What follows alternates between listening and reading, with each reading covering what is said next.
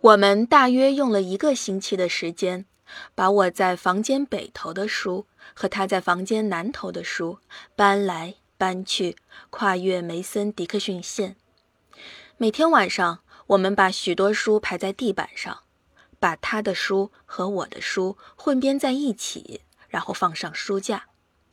这就是说，一个星期之内，我们必须在几百本书上面玩跳格子游戏，才能从浴室走到厨房，走到卧室。我们亲手接触每一本书，有的书上写着旧日情人的题词，有的书上是我们互相赠送的题词，有的书好似时间旅行舱，把我们带到过去的时代。我的英国主要作家里面有一个诗人名单。是我一九七零年中学毕业前必读的英语考试参考材料。乔治的《在路上》里面夹着一张明信片，贴着十美分邮票，这时也从书里掉了出来。书堆在地板上的时候，我们有几次激烈的争论，不是争论哪些书应该合并，而是争论该放在什么地方。乔治搬进这里之前，我已经在这个阁楼里住了九年。英国文学始终占据着最显著的地方，正对着大墙的墙面。墙对面，我书桌右边有个带门的小书柜，里面藏着《邮政编码指南》《斯卡斯戴尔食谱大全》一类的书。乔治认为，美国文学应当取代英国文学的荣耀地盘。如果我承认自己在世人眼中的形象是利布林的同伴，而不是佩特的追随者，那么我就应该接受这个事实。从前我想成为学者，而现在我已经是个新闻工作者，无法改变。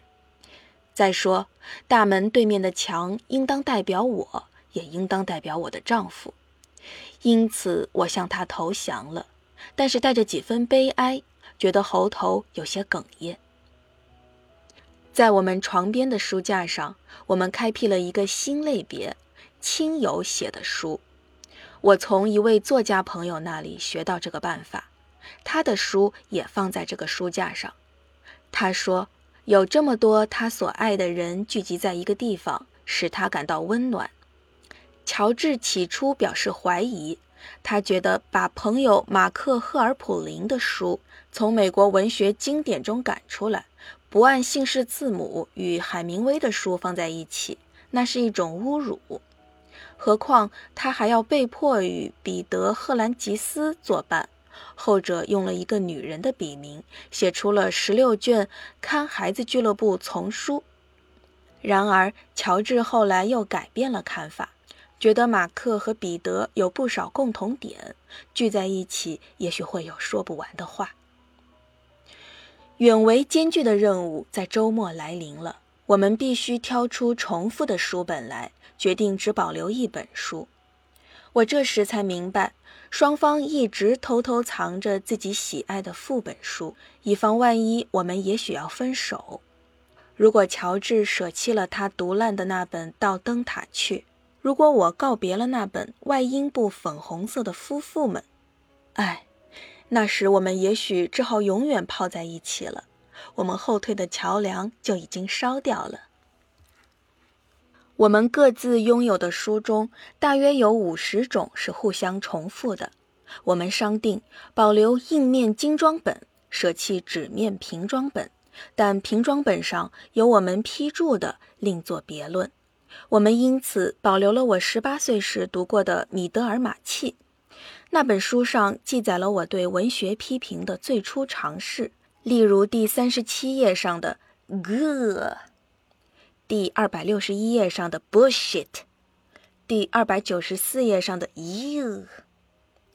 乔治的《魔山》和我的《战争与和平》《恋爱中的女人》引发了痛苦的讨论。乔治读该书时十六岁。他坚持认为，无论何时，只要他想重读该书，那就只能读原来那本矮脚鸡版的纸面平装本，封面上画着迷幻心理想象中的一个裸女和一个半裸女人，别的版本都不管用。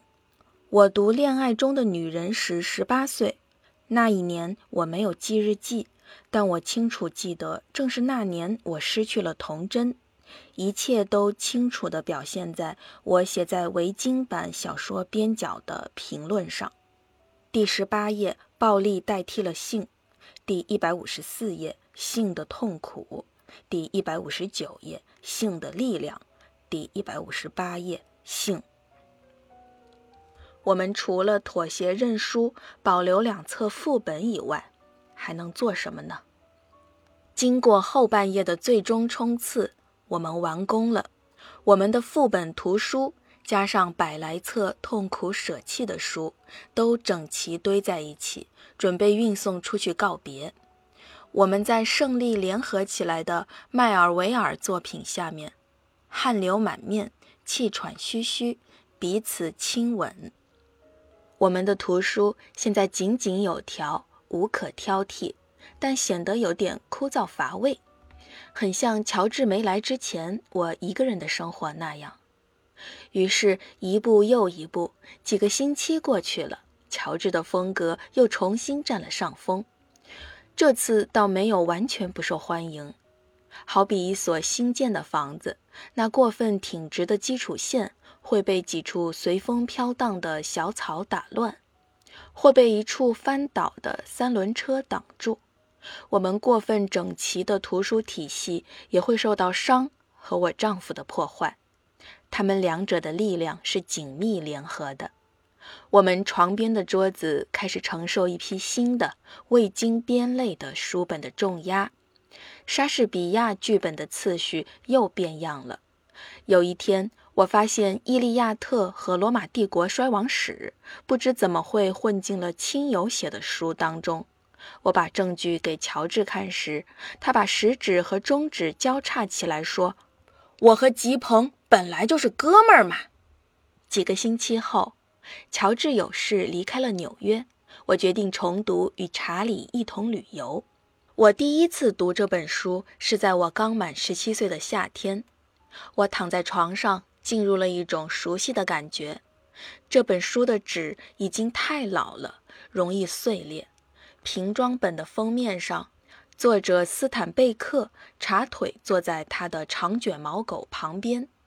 当我读到第一百九十二页的时候，书上说的是加利福尼亚红杉林日益缩减。我突然发现书页边有我丈夫的字迹。虽然字迹显得是青年时代写的，我仍旧一眼就认了出来。为什么我们要破坏环境？原来我们两人的书是一模一样的。我们留下来的是乔治的那一本，我的书，他的书，都成了我们的书。我们是真正结婚了。